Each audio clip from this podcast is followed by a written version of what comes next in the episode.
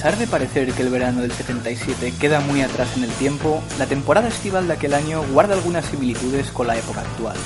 Sin ir más lejos, en ese periodo España atravesaba por una profunda crisis económica, una situación provocada por la crisis del petróleo de 1973, la cual aumentó en los años venideros de manera alarmante el paro y la inflación del país. Sin embargo, aquel verano de 1977 también brindó momentos y acontecimientos históricos inolvidables para un país que comenzaba a saborear el verdadero significado de una palabra que hasta el momento había sido vetada, la libertad. En este contexto social, tras más de 40 años desde las últimas elecciones durante la Segunda República, los españoles volvieron a acudir a las urnas un miércoles 15 de junio. Elecciones generales legislativas donde el partido de UCD, capitaneado por Suárez, se consagró vencedor, quedándose a tan solo unos escaños de la mayoría absoluta. A partir de este momento, la sociedad española comenzó a despojarse de las cadenas de la represión, un pistoletazo de salida que no solo se observó en la esfera política, también se pudo apreciar en los medios de comunicación. Prueba de ello fue el cierre de la mítica emisora de los vencidos, La Pirenaica, un 14 de julio, o la proliferación de la prensa que abordaba un sinfín de reportajes calenturientos con las estrellas del momento al desnudo, como es el caso de Interview.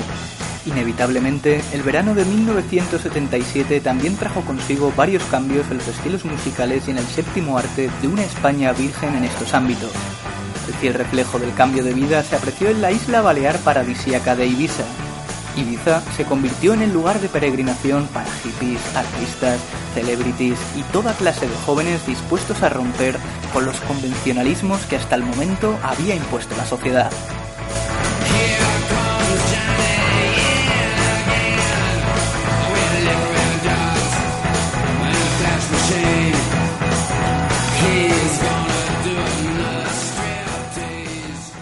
Obstante, los inconformistas de Iggy Pop tardaron un poco más de tiempo en traspasar nuestras fronteras. En las discotecas españolas, más bien se llevaba otro tipo de música.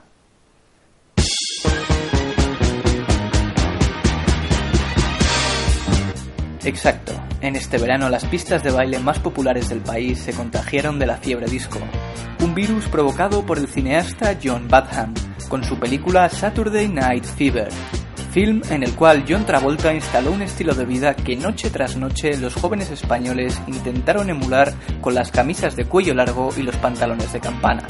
Bailar y ligar hasta que el cuerpo aguante.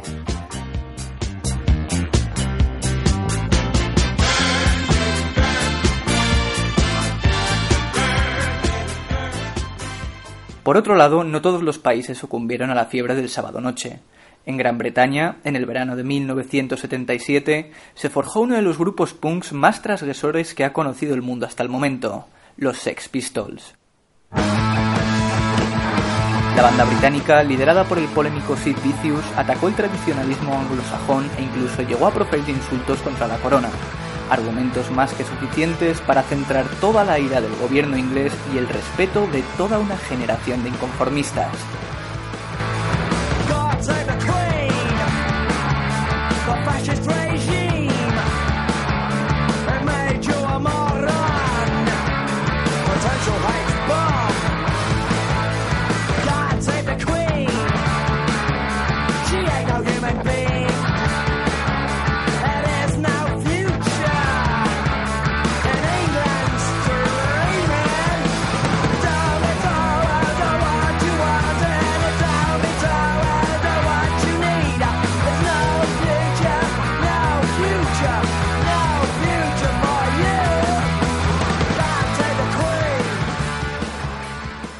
En este periodo estival, la música también sufrió una pérdida muy dolorosa.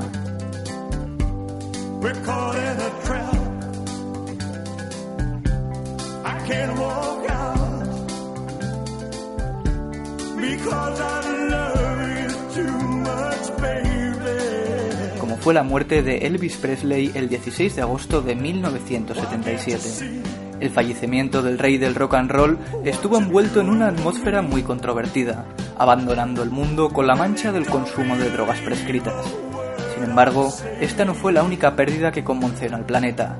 El inolvidable Groucho Marx también nos abandonó en esta etapa, concretamente el 19 de agosto.